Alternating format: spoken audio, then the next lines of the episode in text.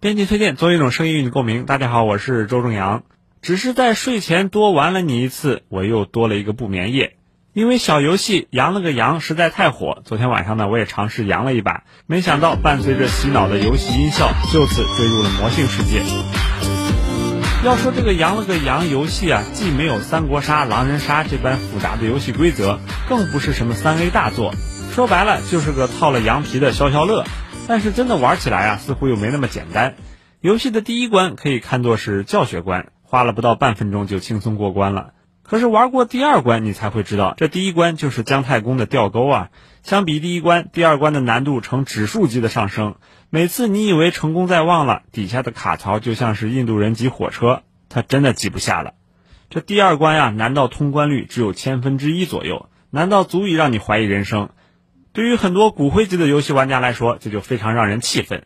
这世上还有第二关就过不了的游戏吗？这分明是在侮辱大家的智商。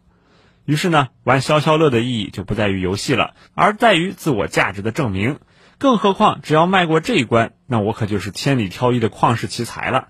带着一个手游玩家最后的倔强，多少少年扬白了头也没扬过去，扬白了头也要继续扬，直到他们明白，再这么扬下去，领导得让他们去放羊了。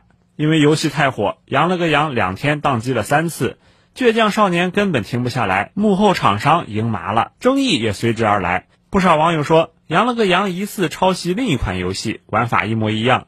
那是否涉嫌抄袭，咱们暂且不下定论。但是类似羊了个羊的洗脑游戏的确是不少，从各种包装下的消消乐、连连看到跳一跳、红蓝小兵大战这些啊，与其说是游戏，不如说是一次又一次对人性的精准打击。